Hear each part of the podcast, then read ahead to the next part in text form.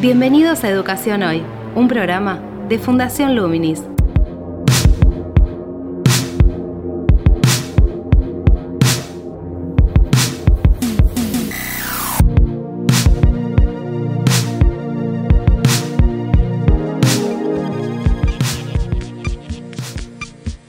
Hola, soy Gabriel Torre y estoy dando inicio a esta nueva emisión de Educación Hoy, el programa de educación de Fundación Luminis, en el cual, bueno, vamos a abordar hoy un tema que tiene que ver con la actualidad, tiene que ver con lo que está sucediendo en relación a los docentes que de un día para el otro prácticamente han tenido que abordar y adaptar todas sus, sus actividades, sus propuestas de un formato presencial a un formato virtual, a un formato mediado por diferentes tecnologías digitales a través de una pantalla.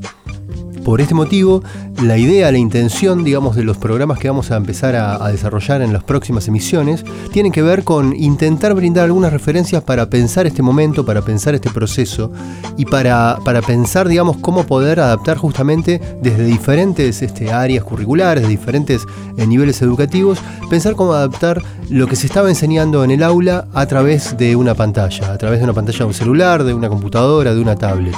En ese sentido, Vamos a entrevistar en esta oportunidad a Denise Abulafia, que es doctora en biología celular, especializada en neurociencias por la Universidad de Miami. Eh, bueno, ella hace 15 años, más de 15 años, que está dedicada a investigar procesos de aprendizaje eh, y, la influencia, digamos, de las tecnologías en, la educación, eh, como mediación, como instrumento para poder, digamos, enseñar este, algún tipo de contenido, desarrollar alguna experiencia. Ella fundó Educatina, una plataforma en la cual se podían asistir a diferentes clases este, con profesores en toda Latinoamérica y está desarrollando un, proyecto eh, actualmente para fundar una serie de una red de colegios en un formato que denominan Active Learning, que eh, en otra oportunidad nos explicará de qué versa esa, esa propuesta. En este caso, seguramente algunos de sus aspectos van a estar presentes en las orientaciones que, que va a brindar y que, bien, compartimos con todos ustedes desde esta entrevista. Actualidad en Educación Hoy.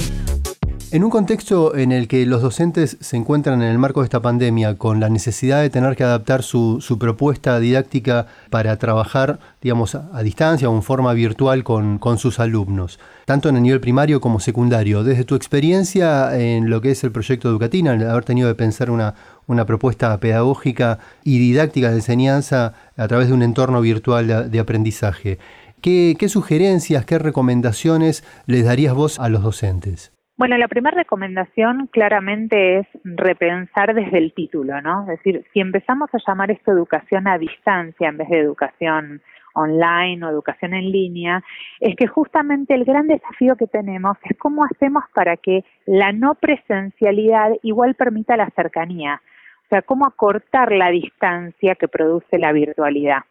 Entonces, lo primero que habría que entender desde nuestro rol docente es que nosotros necesitamos buscar la forma de que esta dinámica nos acerque a los alumnos, de que los hagamos sentir que estamos ahí para ellos. Es, es menos importante qué plataforma o qué canal utilizamos para comunicarnos, sino cuánto podemos lograr que ellos se sientan que estamos ahí. ¿Por qué? Porque puede, uno podría tener una plataforma y podría subir un montón de contenido, pero si uno no corrige los trabajos, no está para preguntar cómo van yendo, cómo se están sintiendo con las tareas o con las actividades, si no está para poder hacer una devolución, de, una retroalimentación para ver cómo mejorar esos aprendizajes, es mucho menos el proceso de aprendizaje que si lo hago por WhatsApp y, estoy preguntando todo el día a ver cómo puedo colaborar. ¿Te parece entonces, digamos, que es importante el, sostener cierto vínculo emocional, digamos, con, los chicos, ya que de repente se, cortó, digamos, esa, esa presencialidad, ese cuerpo a cuerpo? Exacto, esa es una, una gran parte del rol de la escuela, es cómo contenemos a los alumnos en ese espacio de aprendizaje para que si sus emociones están bien manejadas, ellos pueden abrirse al conocimiento. Entonces, esa sería como el primera de las cosas, como digo, eso es de donde partimos. Partimos de que tenemos que buscar el mejor canal disponible, pero principalmente buscar la forma de estar cerca, aunque sea en la virtualidad. Y después es algo que es muy interesante, pero que, que, que es lo más difícil, es que la virtualidad nos va a permitir, más que la presencialidad, atender a las necesidades particulares de cada alumno o cada subgrupo de mis alumnos porque muchas veces en la presencialidad es muy difícil trabajar con dos o tres actividades en paralelo, atendiendo a aquellos chicos que por ahí tienen más intereses en alguna temática que otros o que tienen más facilidad para hacer algunas actividades que otros. Pero la virtualidad lo que nos permite, vuelvo, independientemente del canal que utilice, es que yo puedo realizar actividades diferenciadas para cubrir los intereses y necesidades de mis alumnos. Yo podría enviar a un grupo de alumnos una determinada actividad con un nivel de dificultad determinado o con un nivel de desafío determinado y a otro grupo de, alumnos otra actividad. Mientras yo esté cerca para, para evacuar dudas, para poder enseñarles alguna, incluso eso de trabajar en grupos reducidos, ¿no? Vuelvo a lo mismo, si no hay plataforma y, y los padres tienen WhatsApp en WhatsApp se pueden hacer videollamadas de hasta cuatro personas. Podría ser un docente con tres alumnos a la vez. Trabajar en grupos reducidos para poder dar explicaciones particulares de dudas. Los alumnos podrían decir, yo tengo dificultad con este tipo de ejercicios. Entonces, unifico a aquellos que tienen las mismas dudas y armo una pequeña videollamada con esos tres alumnos para poder evacuar las dudas. Incluso no tiene que ser ni con video, podría ser hasta, digo, voy en el, en el máximo de no tener recursos, es grabar un audio o un video en mi celular y enviárselo a aquellos chicos que tienen las mismas dificultades para realizar una, una tarea o una actividad determinada. Hay muchos casos actualmente que, por ejemplo, les envía las actividades, digamos, una foto del cuaderno, una foto de la carpeta, es decir, porque no se hace más dificultoso el acceder a, un, a un drive o un documento compartido. Sí, claro, digo, por eso digo, no, es un tema, cuanta más tecnología eh, hay disponible, estos procesos se hacen más, más acelerados o la experiencia de aprendizaje se favorece, pero no deja de ser una herramienta. Por eso vuelvo, digo, uno podría tener una plataforma que tiene una experiencia maravillosa donde yo puedo subir los archivos, donde el docente en la misma plataforma puede corregirlo si al alumno le llega la nota y el padre puede entrar y ver cómo está estudiando el hijo. Eso es maravilloso. Pero también existen las posibilidades de poder sacar digamos, de que el, docente mande un mail con la actividad o un, un, archivo, una foto de, la actividad a los padres por WhatsApp, el padre se baja o de alguna manera o, imprime en su casa o le dicta a los alumnos para que lo copien en la carpeta, los alumnos hacen la actividad en la carpeta y luego va foto de la carpeta y el docente los, lo recibe en su WhatsApp y lo puede corregir. Porque el, el concepto acá es no quedarnos en eh, en que la virtualidad es algo que está lejos y que no podemos tomar contacto. Ahora, algo importante, Ariel, en, esto es que, eh, que yo vengo viendo hace mucho, digamos, y sobre todo en estas semanas, que, tuvimos que hacer tanto esfuerzo por entrar de golpe a la virtualidad y, en muchos casos de docentes que realmente se sienten muy eh, abrumados por el uso de la tecnología, es que nosotros tenemos que entender que la virtualidad no es tomar la presencialidad y sacarle una foto y volcarla en la virtualidad. La dinámica de la virtualidad es diferente, los tiempos de concentración de los estudiantes son diferentes, son mucho menores en general. Eh, la dinámica de la virtualidad es una dinámica donde el estudiante no tiene en forma instantánea quien preguntar. Entonces, tenemos que pensar y ponernos en el rol del estudiante, muchas veces en base a prueba y error. Eso quiere decir, voy a probar una actividad y es muy importante preguntar a los estudiantes o a los padres cómo les fue con esa actividad pudieron hacerla, les resultó difícil, les llevó mucho tiempo y en todo caso, en base a esas respuestas, ir haciendo ajustes. ¿Por qué decías que el tiempo de concentración es, menor, digamos, en los estudiantes? ¿Por, ¿Porque no está la presencia del docente como mirándome y, tengo que hacer como que hago la actividad?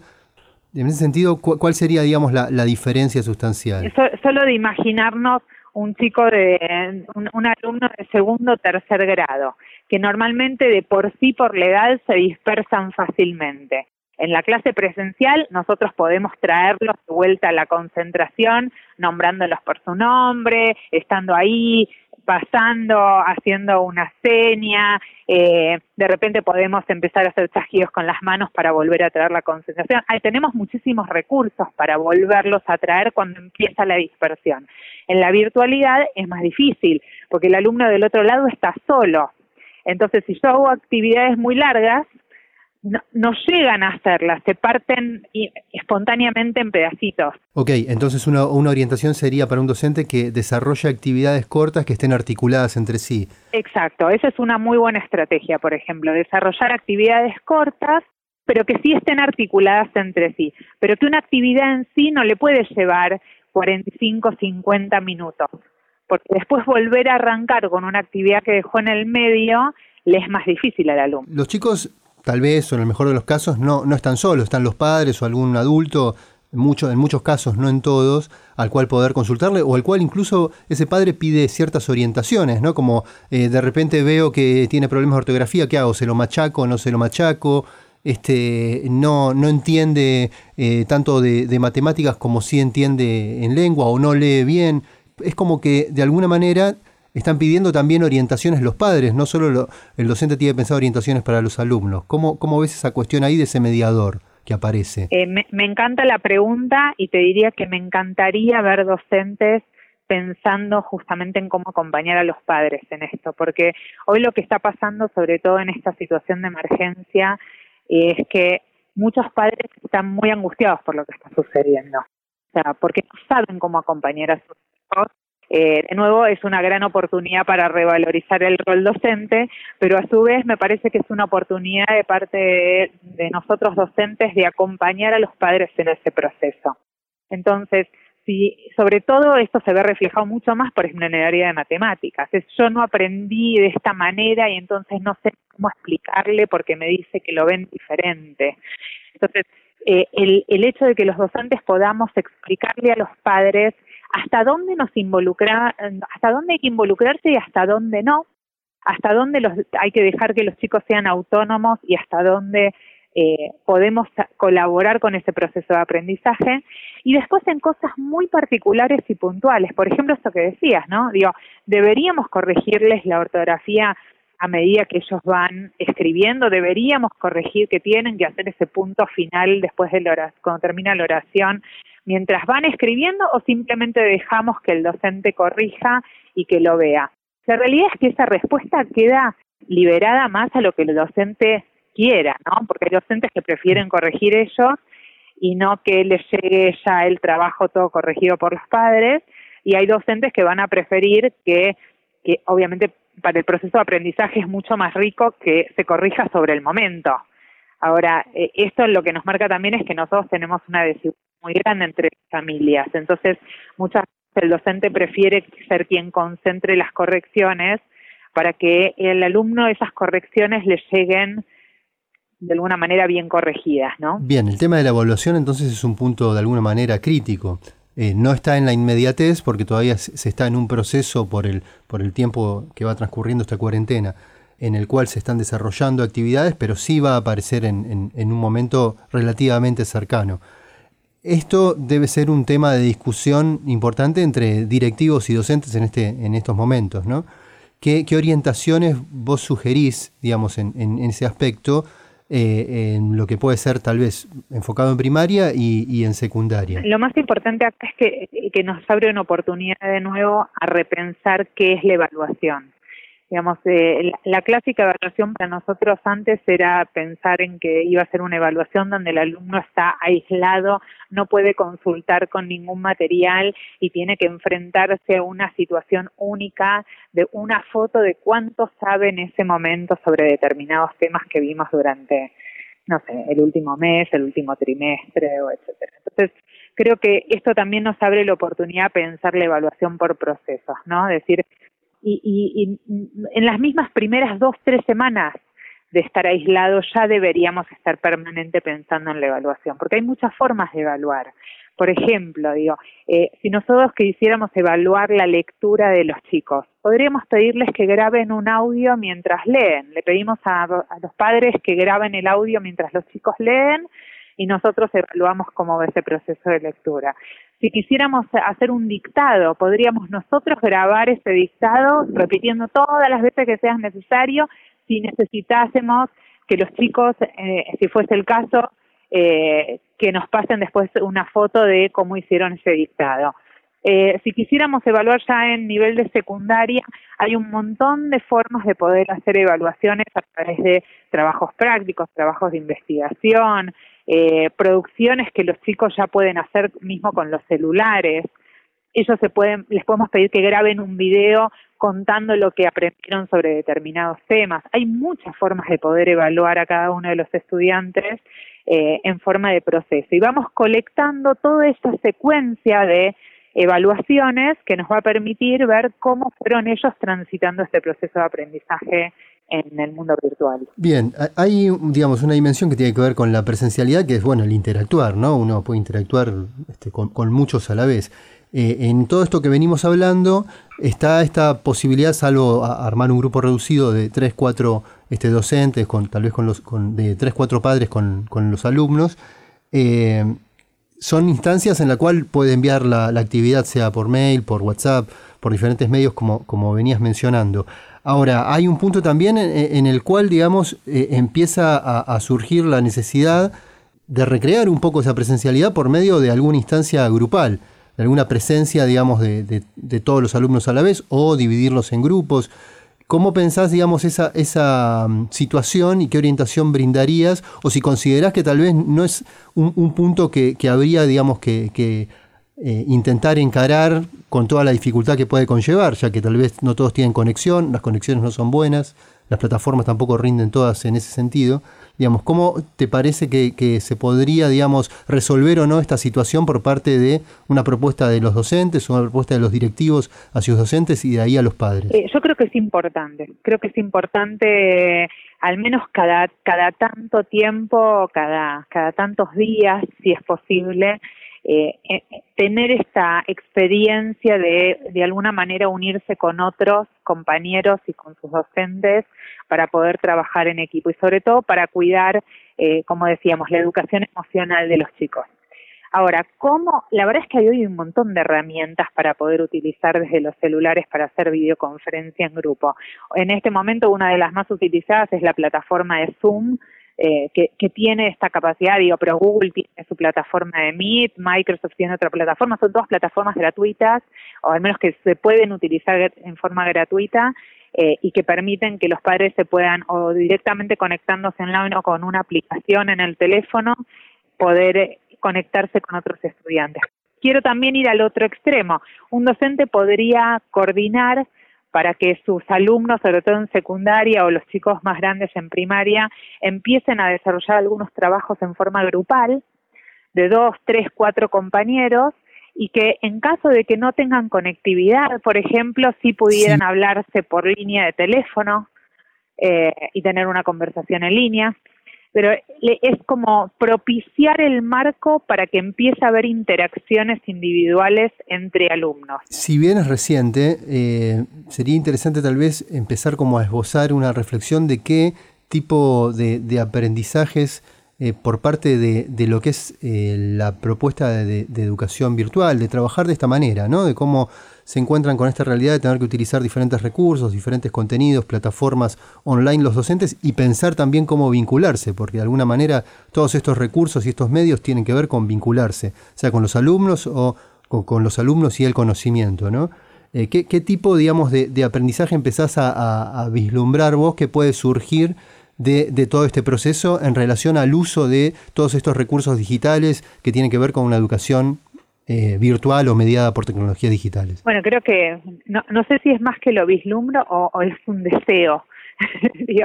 porque creo que el, el, mayor de los deseos que tengo para los que hace mucho tiempo que venimos tratando de, de convencer de, de, de, la gran ventaja que tiene el uso de las tecnologías en el aprendizaje es que esta experiencia nos sirva para entender que cuando dejamos de ponernos en un rol explicativo o expositivo con nuestros alumnos, no dejamos nuestro rol docente. Que esta experiencia nos permite entender que el rol docente va muchísimo más allá de eso, más allá, por supuesto, de la contención de los alumnos y el cuidado de su salud, digamos, socioemocional, me refiero a que el docente también es un curador de contenido, es un creador de contenidos, es una persona que está ahí para evacuar dudas, pero que este proceso que estamos transitando nos va a permitir darnos cuenta que también nuestros alumnos pueden ser más autónomos, que nosotros como docentes podemos acompañar a nuestros alumnos en ese proceso de la autonomía del aprendizaje, que podemos estar ahí para generar herramientas para que aun cuando volvamos a las aulas, no volvamos a nosotros al rol donde seamos los únicos o, mayoritariamente los que damos las explicaciones, sino que hoy puedo mirar de vuelta con ahora mucho más cerca en la posibilidad de entrar a un aula, por ejemplo, de, de secundaria y encontrarme que cuando llegue cada chico va a estar aprendiendo con recursos diferentes a través de algún dispositivo, de sus celulares, por ejemplo, y que el docente va a estar ahí acompañando el proceso de cada uno, parando la clase de a ratos en determinados grupos para poder dar sus explicaciones, para evacuar las dudas, para poder proponer desafíos más avanzados a aquellos que ya se da cuenta que pueden lograr un poco más, deteniéndose en aquellos que les cuesta, pero creo que esta es una gran oportunidad para repensar el rol, que eso creo que va a ser lo más importante, porque las escuelas van todavía van a demorar un poco más en tener esa conectividad que venimos esperando hace rato o, la llegada de los dispositivos. Entonces, creo que esto también nos va a dar un poco la posibilidad como de, de repensar el rol y cómo extender la escuela hacia casa. Esto de que ahora ya sabemos que pasada esta experiencia, cuando lleguen a casa los chicos también van a poder seguir produciendo cosas Aún, sí, yo sueño con una escuela que tenga la posibilidad de tener un poco más de flexibilidad de horarios, pero eso ya es otro otro otro tema. Entonces, ¿crees que esta situación va a abrir ese debate o lo puede abrir, digamos, de, de trabajar a la distancia de alguna manera eh, forzosamente, ¿no? Por, por, por la cuestión de la pandemia. Eh, ¿Considerás que puede llegar a abrir ese, ese debate de, de, la posibilidad de flexibilizar o adaptar algunos horarios a las necesidades de, este, de, aprendizaje biológico también de los chicos, ¿no? Eh, sería buenísimo que suceda eso.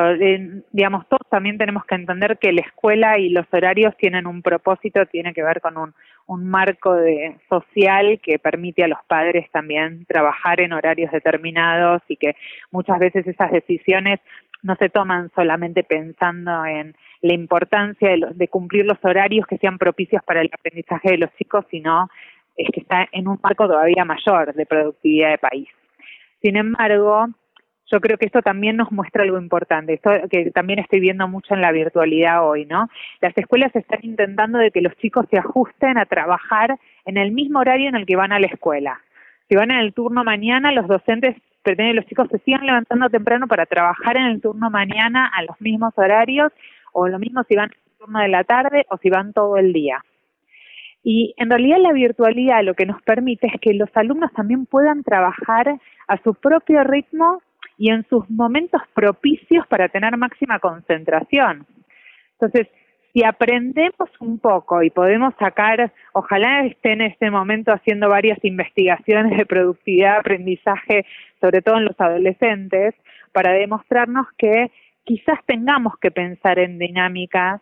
donde nos podamos ajustar un poco a esos horarios de máxima concentración, sobre todo de eh, los chicos un poco más grandes, ¿no? Te invitamos a participar de Educación Hoy a través de las redes sociales de Fundación Luminis, arroba Infoluminis o nuestro sitio web www.fundacionluminis.org.ar.